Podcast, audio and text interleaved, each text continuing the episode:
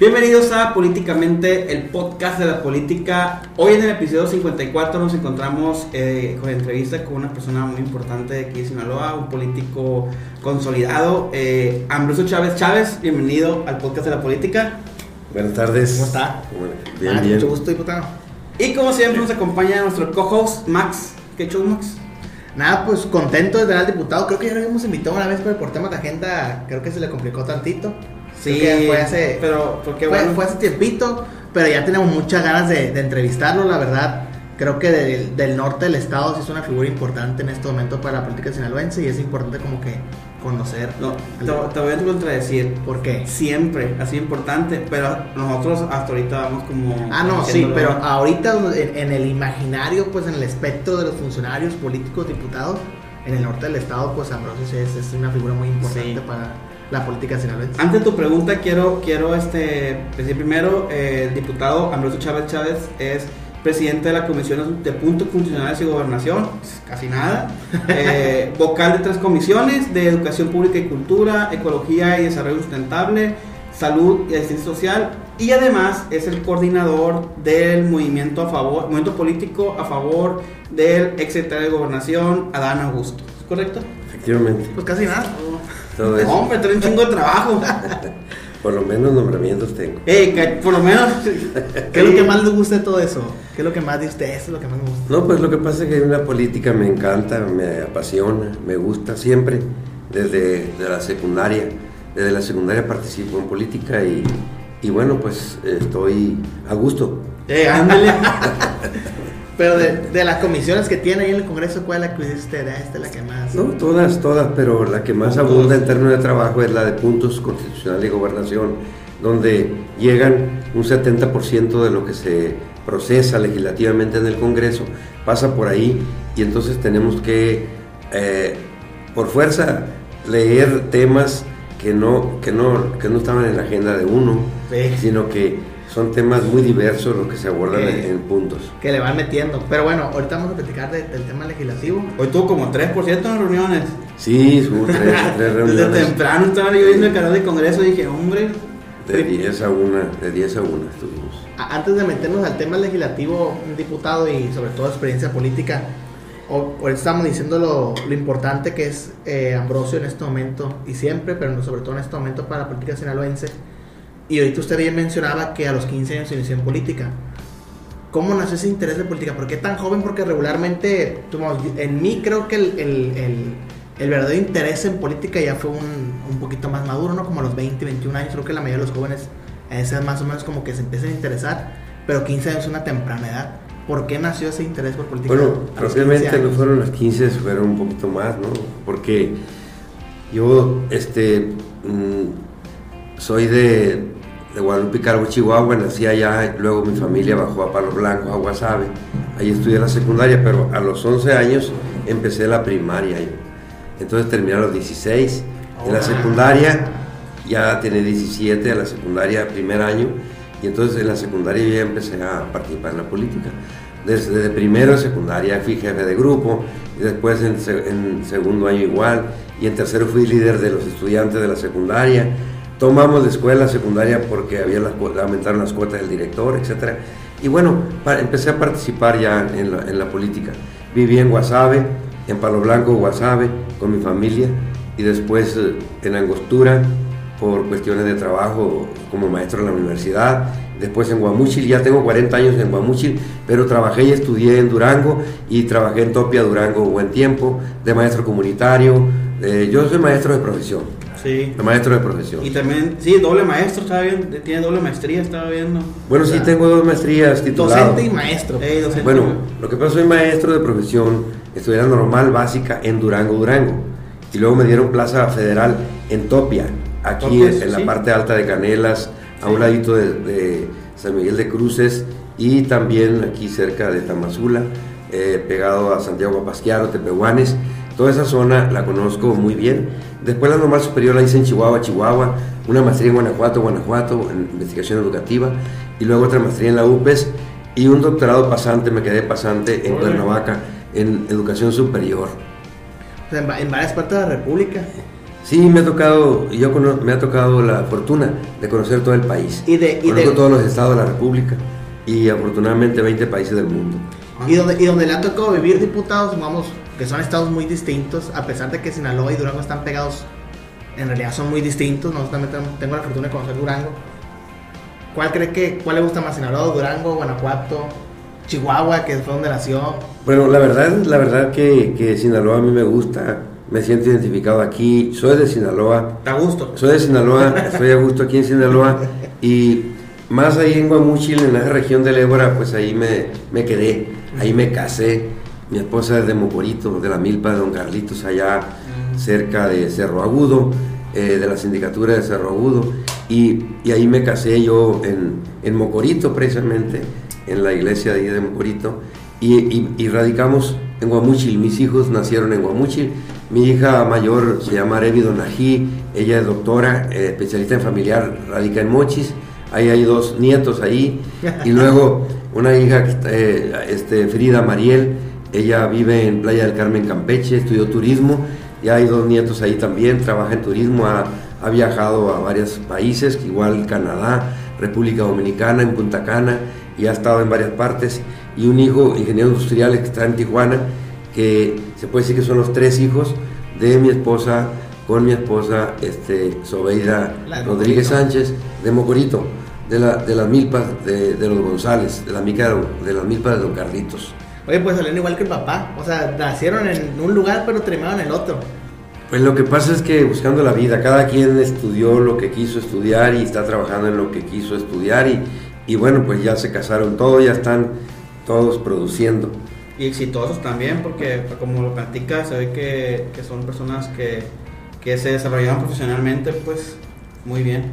Están en eso, así es, así es una fortuna tener una familia, digamos, que sale adelante, que trabaja y que, pues ya mi esposa está jubilada, yo también de la universidad, hace 17 años que me jubilé de la universidad, y bueno, pues aquí andamos todavía dando lata en este mundo. Oiga, diputado, pero ahorita regresando a la pregunta de, de cuál fue ese momento exacto en el que usted decidió dedicarse a política y dejar la docencia, supongamos.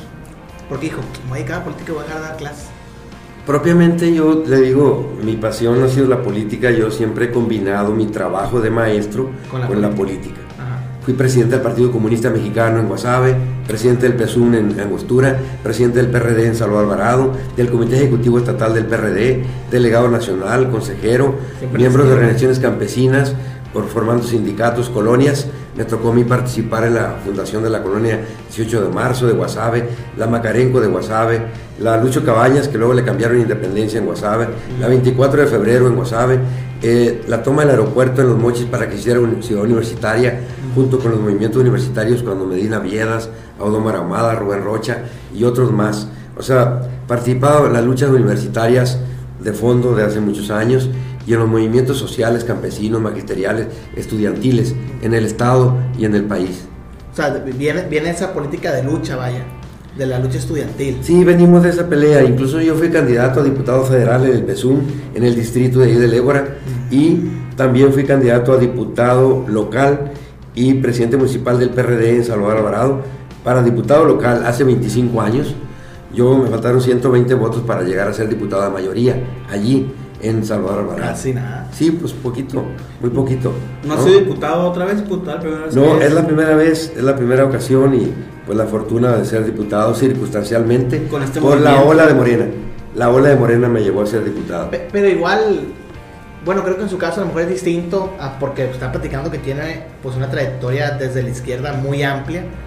Y sí, a lo mejor la ola, eh, pues como que lo, lo lleva a, pero también su esfuerzo es, lo lleva a ser, par- ya lo lleva a ser diputado. Pues no viene como que nomás, ah, Ambrosio llegó, a Morena y es diputado, sino que tiene su historia, pues, larga en la izquierda. Sí, pues lo que, lo que ocurre es que la ola es fuerte, vino fuerte con López Obrador, con el presidente Andrés Manuel López Obrador, en el 18, luego el 21 se mantuvo. Yo competí con, con Chenel, Ah. allí en, la, en, la, en el distrito 09. El diputado Sí, anterior. Ajá. Sí, y él, pobrecito, pues me dijo, cuando ya perdió, me dijo, ¿y ahora qué voy a hacer, licenciado? Yo nomás Si yo lo- único que sé hacer es diputado y presidente municipal. Bueno, le dije, pues póngase a trabajar, licenciado. Tiene 20 Yo- años y Sí, bueno, por eso pues yo mi respeto para él como persona y todo, pues, pero la competencia, bueno, na- nadie daba un 5 por mí ahí porque dijo, este va a perder. Pues Chenel siempre ha ganado. Rockstar, No pues. puede perder, no Nunca- puede perder. Nunca había perdido, ¿no, Chenel? Sí, no había perdido, entonces 14.200 votos arriba de él en esta ocasión. Yo saqué 37.200 y él 20.500 votos. Y entonces su- tuvo muchos votos Chenel, ¿no? Sí, Sin sí. embargo, bueno, yo fui, bueno, pues, bueno, modestia aparte, puedo decir, Eh. yo fui el más votado de todos los diputados del Estado. Ah, 37.200, 37, 34.700 votos. Le, le ganó de Culiacán. Sí, bueno, lo- el más cercano competidor mío aquí de amigos o compañeros, me parece que fue Ibarra, no recuerdo, pero como unos 5 a 6 mil votos este, de diferencia. No tenía esa edad. De diferencia, sí. Ah, yo tampoco lo traía. Efectivamente, ahí, ahí la ola en la, en la estuvo fuerte, porque ahí está mucha, mucha identificación con, con el gobernador Rubén Chamoya, Sí. ahí es una ola muy fuerte, y luego los presidentes también sacaron muchos votos, Maike, Miguel Ángel Angulo Acosta en Angostura, y, a- y Armando Camacho Aguilar, el iguano que le llaman en, en Salvador Alvarado. Sí, Entonces ellos me ayudaron mucho, yo saqué el 55%, eh, cuando arrancamos, pues Chanel estaba arriba, pero pues se- se- en dos meses, Se en dos meses yo subí 30 puntos, yo arranqué con 25 puntos y él con 32, él bajó un punto y yo subí 30. Igual la ola, le digo, la ola nos arropó a mí y a todos los en Morena en, en el estado. Nadie Sí. puede decir que, que ganó por sí mismo. Es que, es que es- en términos ya este, históricos, creo que esta, creo que la ola de Morena le hizo justicia, aparte por la historia que usted cuenta, a muchos luchadores. O sea, a- reivindicó la lucha de muchas personas que venían desde hace muchísimos años, eh, desde la izquierda, llámese PRD, llámese PSUM, llámese como, como sea, este, lo reivindicó en, en, en- inclusive el mismo presidente de la República, en darles esa posición de poder que tanto habían buscado por tanto tiempo desde diferentes trincheras. Entonces, pues algo histórico, algo histórico y algo muy, muy, muy chingón. Y creo que es, es bueno también ser parte de esa ola porque no solamente es como, sin que decir, sin que suene peyorativo, de decir es la, es este, nos trajo la ola, sino más bien como una reivindicación de, de o como, como una coronación, vaya, Sí. de- del movimiento de hace más de 20 años, pues, o, o- o tal vez más, no sé cuánto tengo. ahí. No, pues sí, efectivamente, yo me siento afortunado por esa, por esa, digamos, eh, ah, este resultado o el, sí, efectivamente, de la votación, donde, donde se nos hizo justicia de la lucha. Yo tenía 40, 45 años ya peleando en la Lo digo, izquierda. lo digo porque sin ser 40 diputado, años pues, en la izquierda y había sido yo pues director de la preparatoria de dos ocasiones en votación de alumnos y había sido vicerrector de la UAS y había sido dirigente político y, y no había jugado ni siquiera para regidor, yo nunca le disputé regidurías a mis compañeros porque se peleaban por ellas y dije yo pues ahí peleense, yo tengo mi trabajo, tengo mi maestro y de ahí vivo y como a gusto no, no, no tengo problemas para sacar adelante mi familia con mi trabajo y bueno pues yo nunca peleé, nunca discutí con nadie por espacios internos. Y también ahora cuando se vino la oportunidad, yo entré al movimiento de Morena y, y, y yo esperé mi oportunidad. Yo nunca, todavía el, el 18 me ofrecieron que participara en planilla de regidores, que participara en eso. Yo le dije, no, no, no, yo quiero trabajar más todavía para ganarme un espacio.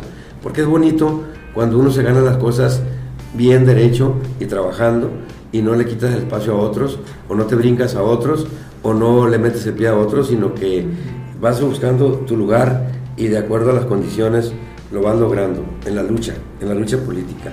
Y bueno, pues yo efectivamente así me siento bien eh, de representar a Morena y sobre todo yo hice un propósito de dos cosas.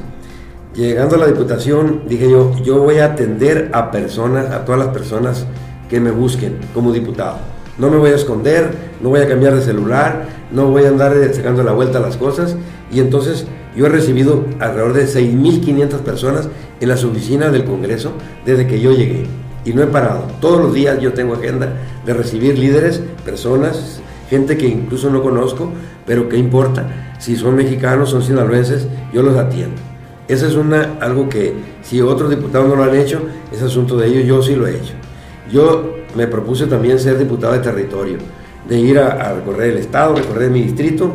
Yo hice convenio con Mariana Trinitaria y ya he colocado más yo alrededor de mil toneladas de cemento, digamos de tinacos, eh, más de 500 y luego también pintura impermeabilizante y luego este eh, mortero, cerca de mil toneladas de cemento y mortero en mi distrito, es decir, donde la gente se ha ahorrado arriba de 4 millones de pesos eh, en la compra de esos materiales. Eso me propuse yo y lo he estado logrando calladito, calladito, te ves más bonito. Yo no, yo no realmente, eh, a veces, pues la gente, ahí está. Yo estoy aquí en el Congreso, pero mi equipo trabajando en el distrito y entregando materiales, entregando materiales, entregando materiales. igual diputado en el Congreso, porque 6.500 personas al Congreso, imagino que no nomás llega gente de Ébora, pues llega gente de Culiacán. De todo el estado. De todo el estado. todo el estado. Sí. Está difícil. Sí, y sí, la verdad que también eh, pareciera que no, pero sí se ve, sí se ve de repente ahí. Yo, yo he visto, pues, entre, más que nada entre la plebada, que, que es como nuestra edad, nuestro rango, sí vemos eh, mucha gente. Ella no es plebada. Hay dos, tres. este, gente, gente, gente Dice, soy gente del boche. Bocho le dicen. Sí, a, los Ambrosio le dicen bocho. mi, abuelo, mi, abuelo, mi abuelo es, era, era bocho. Bueno, Ambrosio. Ah, pues yo no sabía. ¿Qué, y le quería preguntar. ¿Qué modelo? ¿Qué modelo? Sí, mi, abuelo, este. ¿Qué modelo de bocho era tu abuelo? Se, llamaba. Ambrosio, de 2000 para arriba, digo. Ambrosio Rentería, este, y pues mi tata bocho. No, sí, lo que pasa es que ahí en la región, incluso en la preparatoria, los muchachos y los maestros y todo el propio Rubén Rocha Moya, cuando fue rector, pues llegaba y decía, ahí va Bocho, porque los muchachos me decían, Bocho, profe Bocho, maestro Bocho, y ahí va Bocho. Ahí va Bocho. Entonces, bueno, así se quedó. Es más, cuando fue la elección para director, en, hoja, de cuaderno ponían un bochito, lo dibujaban y le ponían una cruz y arriba una bota y decía, bota, bocho. Esa fue la propaganda que se usó, los mismos estudiantes lo hicieron lo mismo me hicieron llegar ahí a la, a la, a la dirección de la preparatoria con 2.000 estudiantes y fui director dos veces eh, gracias al apoyo de los jóvenes y de los maestros de mi escuela y de la preparatoria. Y, bueno, pues em, una satisfacción más ahí también y, bueno, pues ahí, ahí estábamos, echándole ganas. Y ahora como diputado local, este diputado Bocho, ¿qué, qué papel es el que le ha tocado jugar ahorita en el Congreso porque también ejerce un liderazgo ahí. Este, no ha tocado, por ejemplo, nosotros verlo que sube como a mediar algunos temas. Eh, ¿cuál, considera usted que es su papel dentro de, del legislativo? No, no, sí, no, del, no del grupo parlamentario de Morena, sino como tal del Congreso. ¿O cómo se ha querido usted desempeñar? Bueno, yo también me, me dije, Ambrosio, que va a hacer al Congreso. Yo quiero participar como diputado, no del montón, ni tampoco el levantamanos, de levantadedos, sino opinar debatir, proponer, discutir y que aportarle algo al Congreso. Yo, yo siempre me imaginé que, el Congreso debe jugar un papel más importante, más fuerte, no una cajita de resonancia ahí donde nadie sabe, nadie lo conoce. Es más, yo le preguntaba a personas del pueblo, así, una gente, oye, a ver, ¿qué opinan los diputados? Ah, sí, dijo, los diputados van a dormir, van a levantar el dedo y van a cobrar. Eso es lo que hacen los diputados. Eso me han dicho. Pues Eso me han dicho la gente. Entonces yo digo, caramba, así nos ven, así nos ven que somos levantadedos, cobradioquis, y, y nada más vas a, vas a dormir allí. Seguramente pues han visto así el retratado en la Cámara Federal y a, lo mejor aquí también, pero caramba, sí me preocupó a mí eso, porque resulta que, que dije, bueno, caramba, así miran a los diputados, así nos ven, así nos ven, caramba, yo no quisiera, yo no quiero eso. Yo quiero que se, hable de una Cámara de Diputados, de todas y todos, ¿no? Que, que se hable de que están haciendo cosas bien por el Estado, que están aportándole a nuevas leyes eh, de avanzada, que le están contribuyendo al desarrollo junto con el gobernador y los otros poderes, porque resulta que la Cámara no tiene por qué estar peleada con el Ejecutivo ni con el Judicial, porque la Constitución del Estado dice claramente en sus primeros artículos que los poderes del Estado, que los poderes del Estado tienen que el Supremo Gobierno tiene un objetivo, desarrollar el estado de Sinaloa. Todos en conjunto, en común. No es por separado. Claro, claro, cada uno tiene su función. Claro. Pero, pero el objetivo es el mismo, levantar el Estado. No tenemos por qué estar peleados con los poderes. Puede haber diferencias, puede haber controversias, pero, pero en realidad mucha gente dice, bueno, no hay contrapeso, no hay problema. No, no, no, no, no. El objetivo principal de los tres poderes en la constitución del Estado está muy clarito. Es desarrollar todo en bien del Estado de Sinaloa. Esos son los objetivos de los tres poderes. No se contraponen. Hay un objetivo común y está clarito en la Constitución. Entonces, ¿qué, qué tenemos que hacer? Pues aportarle y tratar de recuperar confianza en la sociedad, esa sociedad que nos ve como levantadedos y como cobradioquis, pues revertir eso con trabajo, con iniciativas. De, de otra manera, no vamos a poder. Yo, la verdad, eh, sí observo que algunos diputados pues eh, hacen poco esfuerzo por recorrer sus territorios o por atender. Pues a mí me da lástima eso porque, oye, es un privilegio ser diputado. Sí. Un millón de personas queriendo ser con derecho a ser diputados y llegan 40 o llegamos 40. Caramba, es un privilegio. No hay que desaprovechar esa oportunidad porque puede ser única, puede ser la primera y última vez que estés ahí en la Cámara. Y entonces yo creo que se tiene que aprovechar para hacer el bien, para sa- sacar iniciativas, para demostrar que se pueden hacer cosas por el Estado, para también para recuperar la confianza en el poder legislativo tan abandonado que se tiene de frente a, a- la opinión de la sociedad. Es que yo he visto encuestas. ¿Qué, qué opinas de la iglesia, del ejército, de la policía, del- de los Y el, diputados? y el legislativo. Y el legislativo está muy abajo, Sí. está a nivel de la policía municipal. O sea, que están bajas. Si bajas. le pones diputado, Ah, ahora sí. Caramba, por eso te digo, entonces nos falta, yo creo que poner cada quien su granito de arena para, dem- para ayudar a revertir la mala imagen o la baja imagen Sí. que se tiene en la sociedad. Y tenemos que trabajar, no, no, no digamos un periodo, todos los días, todas las semanas, todos los meses, todo el periodo y muchos periodos para que se levante la imagen del, del- del legislativo. hay mucho descrédito. Mucho descrédito, mucho descrédito. Siendo autocríticos, sí hay descrédito. Sí. De, de hecho, yo le quería preguntar el por qué. Obviamente se nota que usted tiene cierta simpatía dentro de, de ahí de la Cámara, del Legislativo. Obviamente, pues usted ahorita en este momento me acaba de, de responder el por qué es así. Entonces, yo más bien le quiero que me la pregunta y preguntarle: ¿cómo puede un diputado pensar de esa manera? De, de, de no nomás llegar al Congreso y decir, ah, pues voy a ir, voy a cobrar, voy a levantar la mano y tan tan, sino cómo despertar en, en los diputados, no nomás de Culiacán, sino de todo el país esas ganas en realidad de decir voy a territorio, voy a atender a las personas, no le voy a cerrar la puerta a nadie. ¿Cuál sería la clave para que el legislativo funcione de esa manera que usted nos platica? Pues yo creo que es muy sencilla. Fungir como diputado, Hacer la pero no, pero no dejar de pensar como ciudadano. Pues, Ponte en lugar de los ciudadanos, porque de ahí venimos. Sí. Y además ahí vamos a regresar muy pronto.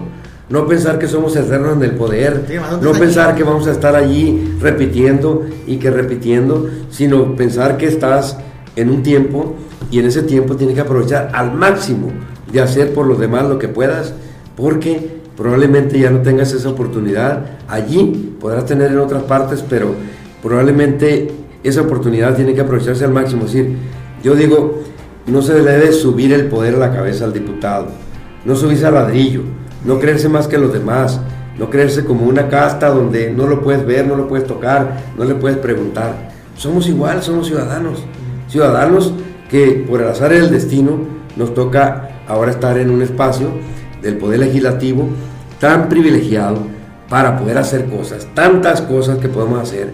Y si no la estamos haciendo, pues estaríamos ah, desaprovechando la coyuntura histórica que nos da esa oportunidad. Entonces, yo digo, caramba, vale la pena reflexionar de nuestro papel como diputados y ver qué estamos haciendo y ver qué tanto le estamos aportando a la, a la- a la sociedad. Hoy luego además que, huella. que, que, volviendo al comentario inicial que dijo el diputado, eh, el hecho de venir de una ola o de venir de un, de un movimiento como el movimiento de la cuarta transformación, también a ustedes de cierta manera como que los obliga a ser diferentes, pues los obliga a, a- a- a ser congruentes con, con lo que, Con lo que predica la con lo gente. que predican, pues, y generalmente a los políticos de la cuarta transformación, sin, sin, sin darles un mote o, si- o sin este, etiquetarlos, sí, se- sí se les identifica como, como políticos de, de un corte ciudadano, pues, de un corte activista, o sea, menos político tradicional y más político ciudadano. Entonces sería incongruente que, que los, por lo menos los que vienen de, en esta ola, que actúen como políticos viejos, pues, o como políticos tradicionales, cuando tienen que dignificar el movimiento al cual pertenecen. Sí, efectivamente, mire, yo he cuestionado mucho dentro de Morena, en mi partido, Partido Morena, y la cuarta transformación que le llamamos nosotros, yo he cuestionado que debemos predicar con el ejemplo, que debe haber congruencia. Sí. Porque se habla de no robar, no mentir y no traicionar, pero a veces el, el de se dice no robar, pero bajita la mano, metes la mano al costal, y entonces ahí caes en una contradicción. Necesitamos demostrar con hechos y con el ejemplo y con congruencia que vamos a una transformación verdadera en todos los aspectos, en el comportamiento ético, en el trato con las demás personas, en la, en la sencillez y la humildad que debe tratarse a todas las personas y también en la filosofía ética de, combatir la corrupción y obviamente empezando por no ser corrupto y luego observar a los demás para que cumplan también con esa norma. También otro principio fundamental es eh, el hecho de ver por los demás, por los pobres, por la gente más atrasada, por los que ocupan vivienda, por los que ocupan, que tienen necesidades, también apoyarlas, no solamente en los programas federales, los programas estatales, como la discapacidad o bien pesca y lo demás, sino en atender muchas otras necesidades que hay. Los millones de pobres que nos heredaron todavía no se acaban, ahí están. O sea, no es posible que en cuatro o cinco años se hayan acabado los pobres. Los pobres ahí están. Y entonces hay que ayudar a que salgan. ¿Cómo? Con proyectos productivos, enseñándoles a trabajar, que produzcan, que avancen. No solamente distribuir apoyos sociales, se ocupa también trabajar el, empre- emprendiendo. emprendurismo, es decir, emprendiendo, capacitando, formando, ayudando, formando cooperativas, formando eh, grupos de mujeres, de jóvenes que entren al, al trabajo y a la producción y al aporte. No es nada más decir, denme. Se trata de acabar el paternalismo precisamente, del paternalismo que esperando que papá gobierno dé todo, sino que entremos en una etapa donde construyamos esta nueva sociedad, pero con nuevos valores, nuevas bases, pero también con el aporte de todos, de todos y todas. Es que ese es un trabajo que es un trabajo cultural que en seis años no se va a lograr, ¿no? O sea, No, pues, no se va a lograr. Y para eso, por- para partir de la próxima sección, este, pues tiene que haber continuación. En ese sentido, Ana Augusto, ¿qué tan difícil fue asumir el reto de, de, pues, de su campaña en Sinaloa, de asumir ¿Qué tan difícil es asumir el reto de coordinar la campaña de Dan Augusto en Sinaloa? ¿Cómo Y- se ha sentido? Y luego, y luego en un momento en el que es de echarse otra, otra, pues, ¿cómo se dice? No, no obligación, sino otro reto, pues, a la espalda. Bueno, mire, Y no cualquiera. Bueno, en realidad sí, sí representa una gran responsabilidad, ¿no? Es decir, de- te encargamos coordinar los trabajos de, Sí, de un aspirante a, A la coordinación a la coordinación trabajos. nacional de, de- de la defensa de la 4T, sí. Y lo que ocurre es que aquí hay un asunto que ustedes no saben, que yo estaba recorriendo el estado calladamente, visitando reuniones con indígenas en el fuerte, reuniones con, con grupos de equipos en la OME, en Guasave, en, en Culiacán, en Abolato. Yo ya estaba trabajando desde el primer día que yo entré de diputado. Yo no perdí tiempo, yo no perdí tiempo. Yo no perdí tiempo porque el tiempo, día que no haces nada, día que pierdes. O sea, ya no lo puedes recuperar nunca, jamás. Ajá. El tiempo no se recupera. Entonces, cuando a mí se me dice, vas a coordinar los trabajos de Dan Augusto, pues yo no vacilé. Le dije, de acuerdo, ¿cuándo empezamos? Mañana, mañana empezamos. Y así, a recorrer el Estado, a hacer estructura. Pero yo la estructura de relaciones, amistades, ya la Ya tenía. la tenía. Ya la tenía. O sea, yo no, yo no batallé ni batallo para hacer una reunión en, en cualquier municipio, en cualquier ciudad, en cualquier pueblo, como para convocarlos a apoyar un proyecto determinado. No batallo. Y no quiere decir que ya tuviera yo todo hecho, no, no, no. Pero gran parte sí había ya. O sea, ya, ya gran parte había. Entonces, yo lo único que fue es continuar recorriendo el Estado. Ahora con una bandera. la bandera de, André, de, de Adán Augusto López Hernández. Es decir, o sea, yo cargaba la bandera de Morena, la bandera de diputado, y luego me dieron la bandera de Adán Augusto y, la estoy recorriendo en todo, en todo el estado. Ya hemos visitado, se puede decir que el 80% de, las, de los municipios, eh, de Choiza, Escuinapa, y, y bueno, nos faltan muy pocos, muy pocos municipios de recorrerlos, no una vez, sino varias, y estamos haciendo brigadeo, estamos haciendo estructura, estamos haciendo este, actividades de entrega de periódicos, actividades de, calcas, etcétera, etcétera, ¿no? ¿Y cuál es su experiencia con Adán? ¿Cómo, cómo su relación con Adán? Pues es buena. Hemos tenido varias reuniones nacionales juntos de todos los estados, donde aquí pues asisto yo como representante de él en Sinaloa. Y, y pues hay una relación sencilla, humilde, de trato directo. Y bueno, pues así estamos. O sea, el compromiso es, es fuerte porque hay que dar resultados. Y nosotros hemos dado resultados porque hemos ido creciendo poco a poco desde la encuesta básica hasta ya va creciendo, creciendo, creciendo, ya va muy cerquitas, va casi empatado, empate técnico con Claudia y bueno, está en la competencia, está en la competencia real, porque está, es muy cercano al presidente, porque está identificado con Morena plenamente, porque trae una trayectoria, una experiencia, hay capacidad, es sencillez y conecta muy bien con las gentes en general. Lo vimos muy bien en, en, Espinapa y en el Rosario. Acaba de venir, lo decíamos. Sí, no, pero, o sea, conectan bien platicando con la gente, la gente lo escucha, le entiende para dónde va, porque pues puede ser una persona muy preparada, pero si no conecta con la gente, pues pues no, no puede. Sí, se pone a hablar de la academia o algo, sí, un rancho, no, no, pues, no, rancho, no, no, para, para, qué. Exactamente. Sí, sí, sí. Y, y en ese sentido, de hecho, le hemos platicado mucho Miguel, yo y los colaboradores que políticamente, que Augusto está como en un va y ver en la encuesta, ¿no? Porque empezó siendo segundo lugar, luego al principio se fue al tercero porque Marcelo le ganó el segundo, luego está en empate técnico con Claudia, hoy precisamente el CEO, primero, el CEO sacó una encuesta donde ya lo saca en primer lugar. ¿Cómo cree que termina en realidad la, la, la encuesta con Augusto? ¿Sí, ¿Sí, lo ve ganando la recta final ya aquí en septiembre? Sí, yo lo veo ganando. Yo lo veo ganando para que es el día 6 de septiembre que dé el resultado. Yo creo que ¿eh? sí, ya son, son cinco semanas. Pues. Ya para que descanse. Lo que es esta semana, no, pues al contrario, a lo mejor es más. porque después se conjunta quien gane, conjunta y eso, ¿no? Pero, pero bueno, cinco semanas. Nosotros vamos a hacer brigadeo, incluso ayer, mañana aquí en Culiacán, vamos a hacer en varias colonias y, y en varios, varias, esta semana vamos a trabajar aquí en Culiacán, probablemente en El Dorado, Nabolato y, nuevo municipio. Sí, el nuevo municipio.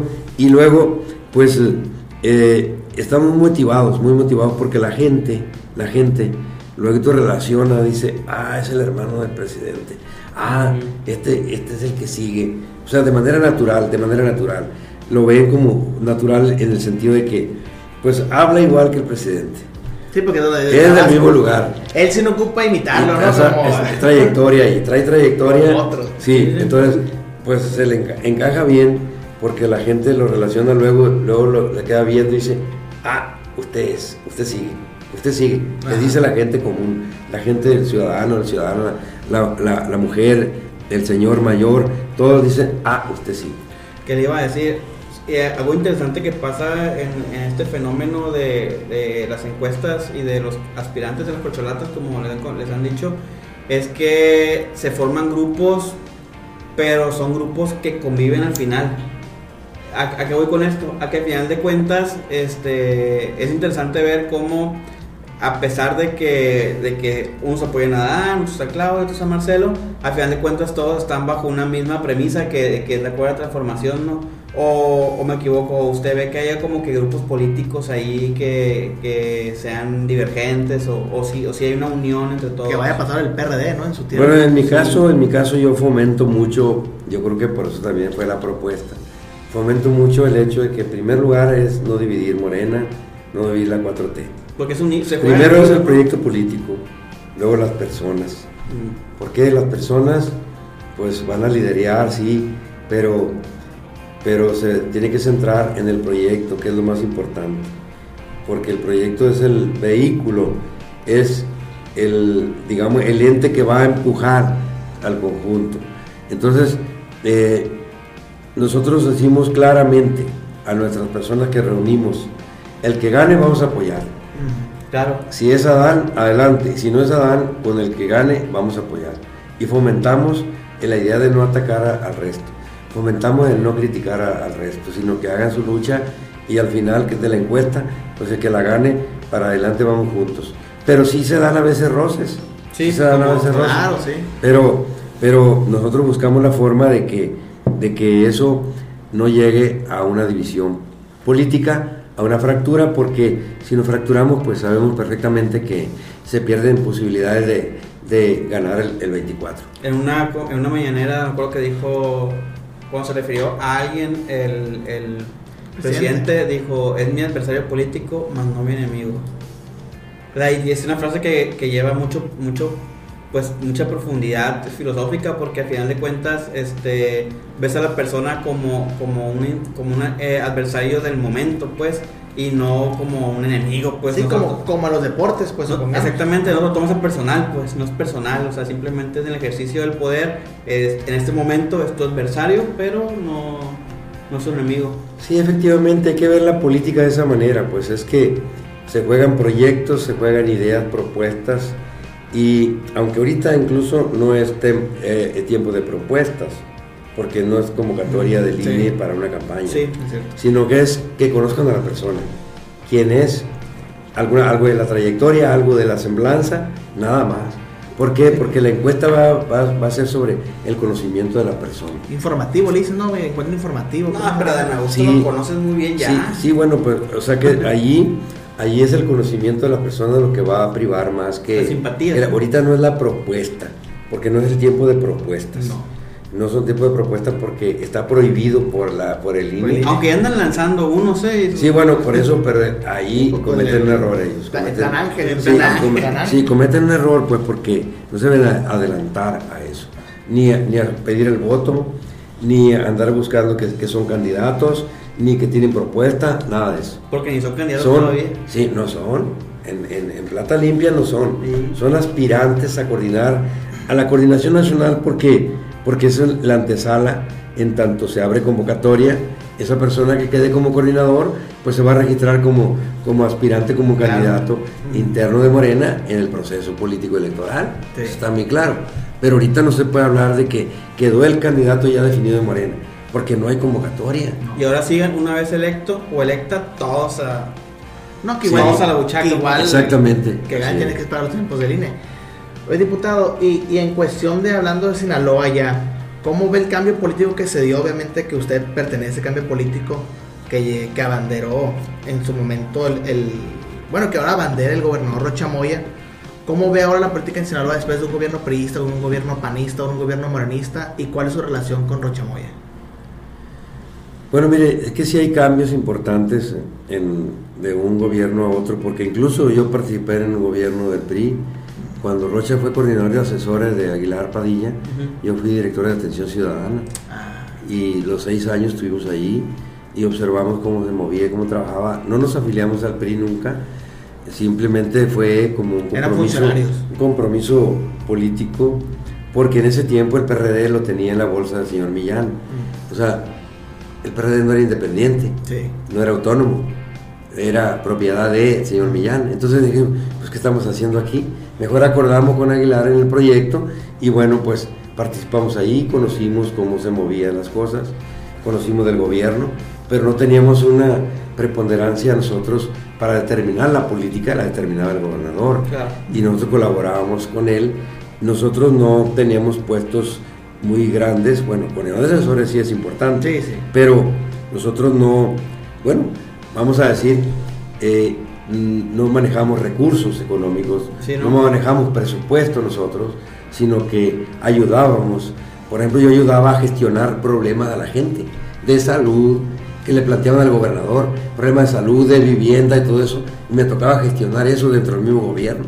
Entonces, eh, recorriendo todo el estado, yo tenía un padrón de eso y atendíamos las personas que nos planteaban problemas de las comunidades y de las colonias y de todo, de todas partes, becas, plazas, lugares eh, para, resolver problemas de la gente.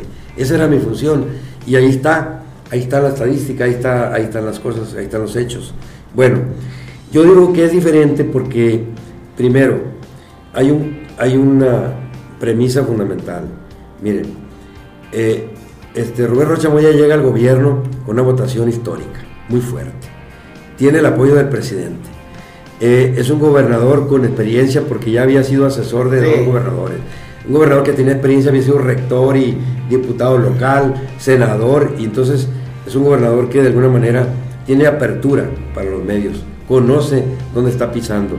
Y entonces, eh, él, para empezar, uno de los cambios es que integra gente incluso que había participado en otros partidos. Por ejemplo, Rosalena Millán, Sandra Lara, Tony Castañeda, por mencionar algunos, ¿no? Hay varios ahí. El, señor de Economía, que no, venía. El señor de Economía, Gagiola, no venía. o sea, integró de, grupos empresariales, de sectores políticos. Tere Guerra tampoco, era, era como independiente de alguna manera. Bueno, entonces supo integrar de manera plural un gobierno, primero. Y segundo, eh, se creó la Secretaría de la Mujer Tercero, empezó a desarrollar una política social de apoyo a los desplazados, a los discapacitados, le, generó una propuesta de presupuesto para discapacitados, para el bien pesca le puso también apoyo. O sea, ha habido sensibilidad social fundamental del gobierno de Rubén Rocha Moya eh, comparado a los anteriores gobiernos, ¿no? Y también transparencia. Acuérdense que quitó funcionarios de la Secretaría de Educación. Acuérdense que él, por voluntad política, Hubo los cambios en Culiacán y en Mazatlán. No era nada más del Congreso del Estado, es por voluntad política también del gobernador. No, entonces, ha habido una actitud de querer, de, ir cambiando las cosas poco a poco. No se pueden cambiar de la noche a la mañana. Todavía hay muchas cosas por hacer. Pero ha habido acciones que nos dicen, caramba, hay que mejorar esto. Como el de la universidad, por ejemplo. Siempre tuvo en, su pecho, Rubén Chamoya, el asunto de que la UAS, cuando él fue rector, cuando él fue rector, no había manoteo de dinero. No se robaban el dinero cuando él fue rector. ¿eh? No había ese escándalo. Había libertad al interior. La gente hablaba, criticaba y hacía lo que consideraba. Había libertad en la UAS. Y ahora ya no hay. Se volvió propiedad privada, capital variable, fue SADCB. Eso se volvió, la universidad eso se volvió, definitivamente. Y se los digo con propiedad, porque yo de ahí vengo de la universidad. Y yo sé perfectamente lo que pasó, cómo opera y cómo operó y cómo, y cómo llegó. Entonces, eh, se volvió así y no lo quieren soltar. Es un negocio. Convirtieron la UAS de ser una institución de educación superior en favor de los sinaloenses, financiada por el pueblo, se volvió en un negocio particular del señor Cuen y sus aliados que están allí en el grupo del Paz, en la directiva del Paz. Y, es un reto político, creo que no cualquier funcionario o gobernador se lo, se lo eche encima, pues ese tipo de retos como el gobernador, pues, porque a lo mejor otros, otros gobernadores dicen, pues para qué, me, me meten muchas broncas, dejo ahí como están las cosas, pero Roche dijo, no, o sea, sí, le voy a entrar directo al quite. Pues. Sí, efectivamente, Quirino negoció, Maloba negoció, señor Aguilar negociaron con, con ¿por qué? Porque decía, no, pues es un capital político, es mejor tenerlo de aliado que en contra. Pero aquí, no, aquí ya llegó un momento a donde se rebosa, se rebosa la situación, porque llega a un nivel donde el 80% de los, de los dirigentes del PAS pues son universitarios, o están ahí, o están acá, y donde, donde eh, se les da financiamiento público y no quiere rendir cuentas, en donde ya no se eligió a los rectores ni a directores por democracia, sino por dedo, por dedo de, de, Cuen, nada más allí, y entonces pues llegó al colmo de que de plano se volvió una especie de mafia, una especie de, de dictadura interna, en donde había un Hitler que en este caso es Cuen, y entonces ya no había, no hubo libertad, no libertad. Entonces, aquí de lo que se trata es de que haya democracia para, para los universitarios, que los alumnos, maestros y trabajadores elijan a su director, a rectores, al consejo técnico, al consejo universitario, de acuerdo a cómo se hacía antes en la ley orgánica. ¿Y cómo cree, diputado, que vaya a terminar todo esto? O sea, Tiene que terminar democratizándose la universidad. Tiene que terminar transparentándose los recursos de la universidad. ¿Por qué? Porque es la ley, porque así lo indica la Constitución, la Constitución del Estado y la Federal, porque así lo indica todas las leyes mexicanas. No puede haber un poder de excepción. O sea, alguien que diga, no, yo no, aquí no la vas a aplicar. ¿Y por qué no? ¿Quiénes son ellos? ¿De dónde se apropiaron de la institución cuando el pueblo es el dueño de la institución? ¿Quién financia? Oiga, el gobierno federal y estatal, eh, así se financia. Y recursos propios, de ahí sale el dinero. Yo lo dije claro en un posicionamiento, no sé si lo, lo escucharon ustedes. En lo que va del tiempo que domina Cuen, Ah, sí, son más de 100 mil millones de pesos que se le ha dado a la universidad. Y Sí. ese dinero no está totalmente transparentado. Pero deja eso, el negocio no radica solamente en eso. Radica en las compras, crearon empresas para autocomprarse como proveedores, para comprarse para remodelación de aulas, pintura, este, ampliación, butacas, materiales, copiadoras, aires acondicionados, comida para casa del estudiante, tortillas, carne, todo, todo, todo ellos crearon empresas para comprarse a sí mismos. Entonces, caramba, pues ¿de dónde? Es una institución Es pública. un negociazo. Pues claro, por eso lo estoy diciendo, es lo que le estoy diciendo. ¿Y a costillas de quién? ¿Del pueblo? ¿Quién, quién es el que paga el- este, a La, la- la institución? educación. Así Sí, es. Sí. Con los impuestos, sí, cierto. No, eso. Pues eso- a ver cómo termina este. Pues ya, ya lo Pues dijo, sí. ya lo dijo el diputado. Ya le dijo el ¿Cómo diputado para el camino que va a terminar. Diputado, y Morena, ¿cómo, cómo lo ve, este, cómo llega el 2024? Eh, ¿Lo ve fuerte, más fuerte que en el 2018? ¿Cómo, cómo lo augura usted para, para que, que vaya a llegar en, en la elección del 2024? Bueno, mire, hay un líder nacional que es Andrés Manuel López Obrador que se mantiene arriba del 60% de aceptación. Una cosa es Andrés Manuel, claro, y otra cosa es Morena, ¿no?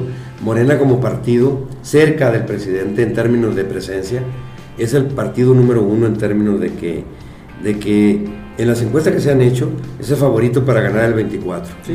Como partido, como partido solo, Morena, y va aparte aliado con el verde y va aliado con, PT. con el PT, ¿no? Y igual, este, eso no significa que en la política, eh, si te equivocas, también puedes perder. O sea, Claro. eres, es un partido fuerte, es un partido que lo está jalando el presidente y los líderes ahora, 22 gobernadores en 22 estados y también líderes del partido ya formados como Mario Delgado, aquí Merari. Entonces, es un partido que está en estructuración, en, en reorganización. En reorganización está. Está en la estructuración. Es un partido fuerte. Sin embargo, donde puede haber equivocaciones puede ser en que tú selecciones malas, malas cartas, malos candidatos. Allí puede haber equivocación. Que digan en este distrito va un mal candidato, que va la imagen, que no tiene presencia.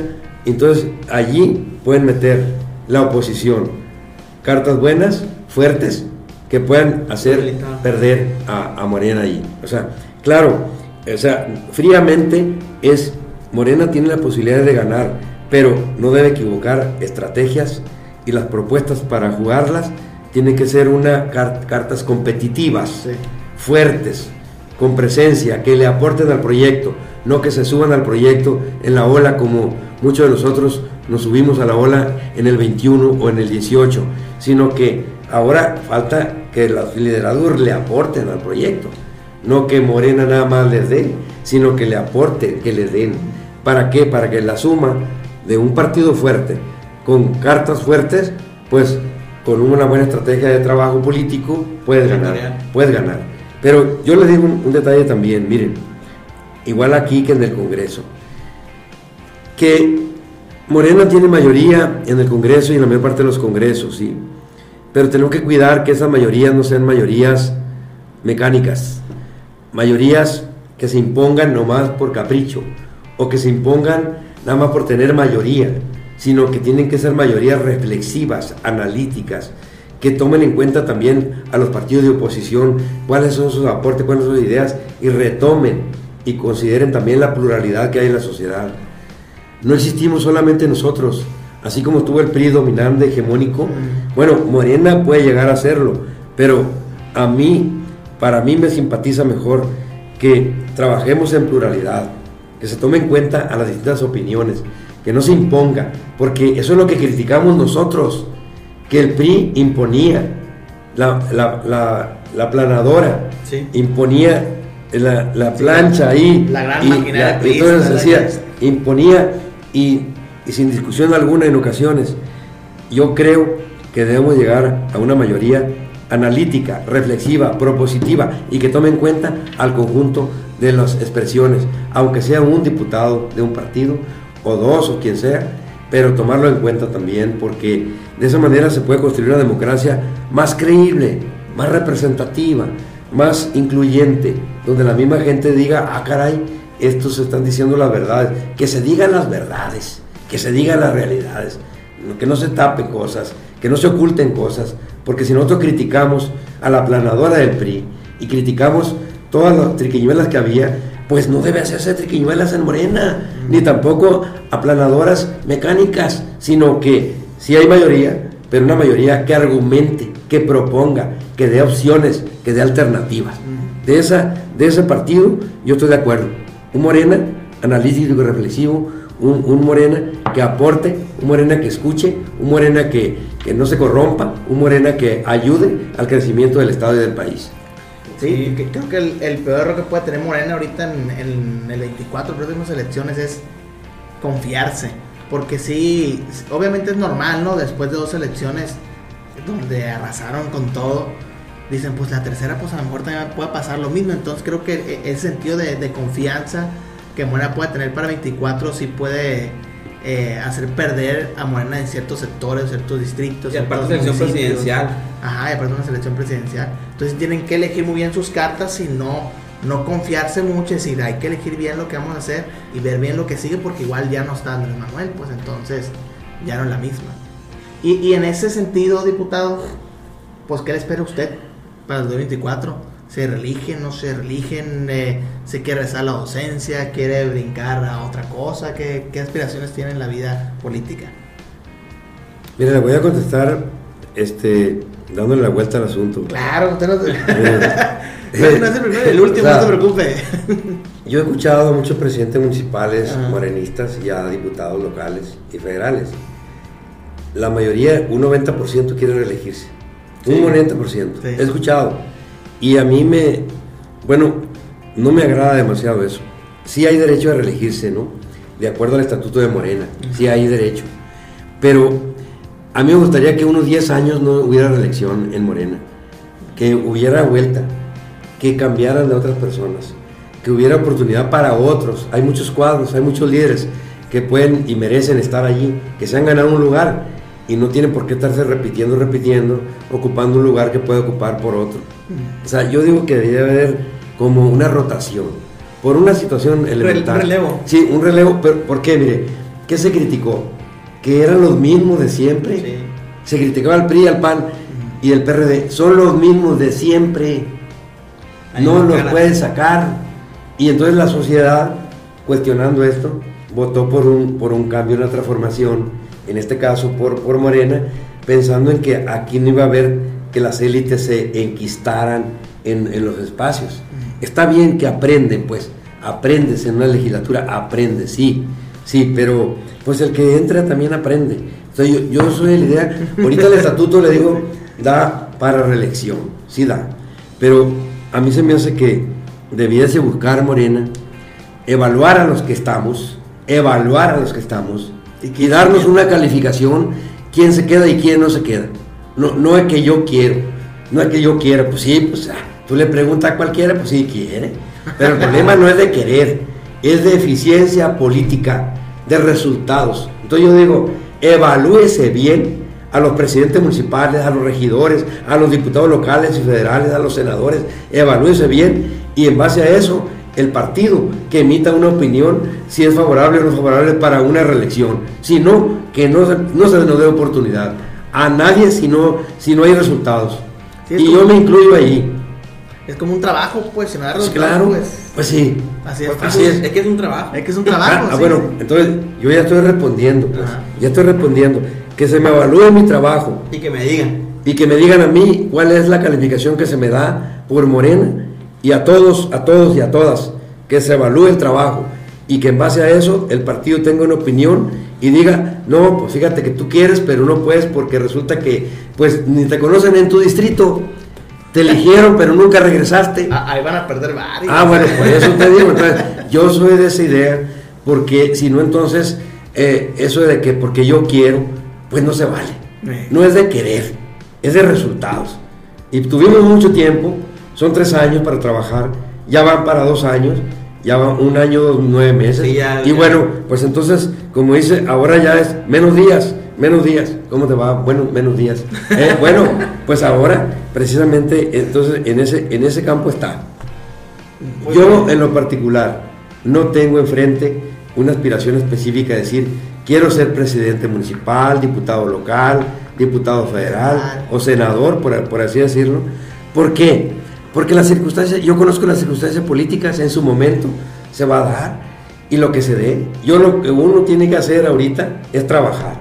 Y yo es lo que he hecho, o por lo menos he intentado hacerlo. Y bueno, pues que se evalúe eh, si, si vale la pena o que te manden a la banca eh, a trabajar allá a territorio. Pues si me mandan a trabajar a territorio, voy a trabajar a territorio. O sea, yo ya estoy impuesto a eso. O sea, no, no, no, me, no me asusta. No. Pues de tal manera que yo no, no tengo obsesión política de decir, yo quiero ser esto. Porque si no soy, ah, pues me voy a ir a buscar a otra, voy voy a ver qué hago. No, no, no. Nada de eso. Somos de un proyecto y de ese proyecto ahí estamos y vamos a apoyar al que salga en todos los ámbitos, en todos los campos. Pues sí, sí le sacó la vuelta la respuesta, pero igual respondió bien. Sí, una- esto estuvo muy bien. respuesta. Sí. Pues me, me agradó. Es como decir, pues, eh, ¿qué esperas? Pues que me digan mejor qué me dan. Pues ¿A, qué sí. me, a qué me alcanza más bien? Pero lo que, lo, que ocurre, lo que ocurre es que uno normalmente no determina si va a hacer o no. Sí, no. Son las instancias, es el partido, son los líderes, las circunstancias, cómo está la competencia. Entonces, todas esas circunstancias juegan. Entonces, ¿para qué se mortifica uno la vida diciendo, ay, yo quisiera, ay, yo quiero ser? Si las circunstancias se van a imponer, pues hay que esperar los tiempos, hay que tra- seguir trabajando, hay que poner granito de arena todos los días. Sí, ahí aplica el dicho muy famoso que es el trabajo habla por uno. Pues, eh, aplica en política, aplica en una empresa, aplica en la familia, aplica donde sea. Diputado, ya para finalizar, ya, ya, bueno, tenemos una hora. Se nos fue sí, volada. rapidito, la verdad, hora. se me fue rapidito. ¿Al- ¿Algún mensaje que quiera dejarle a nuestro auditorio, a la gente que, que, que consume contenido político y, y que está pendiente de los podcasts y de las y de las mesas? Sí. ¿Algo, algo que quiera decirle de, de cualquier tema que usted traiga en agenda o personal? Y sobre todo a esa, a, a esa gente que a lo mejor no cree en política y que, y que usted quiere reivindicar la política, ¿qué mensaje le puede dar a esas personas? Bueno, pues yo les pido a los jóvenes, a las mujeres, a todos los ciudadanos que no participan en política o que poco les gusta es que se involucren, porque si no, otros toman las decisiones por ustedes. Que se involucren, que critiquen, que cuestionen, que analicen la situación de su estado, de su región, de su comunidad, de su colonia, de su calle, de su casa y, y que se metan más. No les dejes a otros la decisión, porque probablemente no te estén respondiendo a ti. Hay que buscar la manera de participar, cuestionar, proponer. Yo creo que en la medida en que haya conciencia social, conciencia política, que haya participación ciudadana, podremos tener mejores gobiernos. Gobiernos que se preocupen más, que respondan más y que resuelvan los problemas. Yo creo que yo pienso en eso. Yo confío en que la, la sociedad, las, los ciudadanos, las ciudadanas, los jóvenes, todos, eh, con, su, con su cuestionamiento, con su participación, hacen mejores gobiernos. Un pueblo dormido es un pueblo que deja a su gobierno hacer y deshacer. Yo creo que es un pueblo despierto, organizado, cuestionador, crítico, también propositivo y también que le aporte, sí, porque no nada más es criticar por criticar, sino aportarle. En esa medida la democracia en Sinaloa y en México sería mejor, de mayor calidad, y iríamos avanzando más todavía en la democracia participativa y electoral. Totalmente de acuerdo. La verdad. Muy, muy de acuerdo. Diputado, pues muchas gracias por venir. Pues gracias a ustedes vino. Muchas gracias. Pues ahí estamos. Este fue el podcast de la política. Nos vemos la próxima semana. Adiós.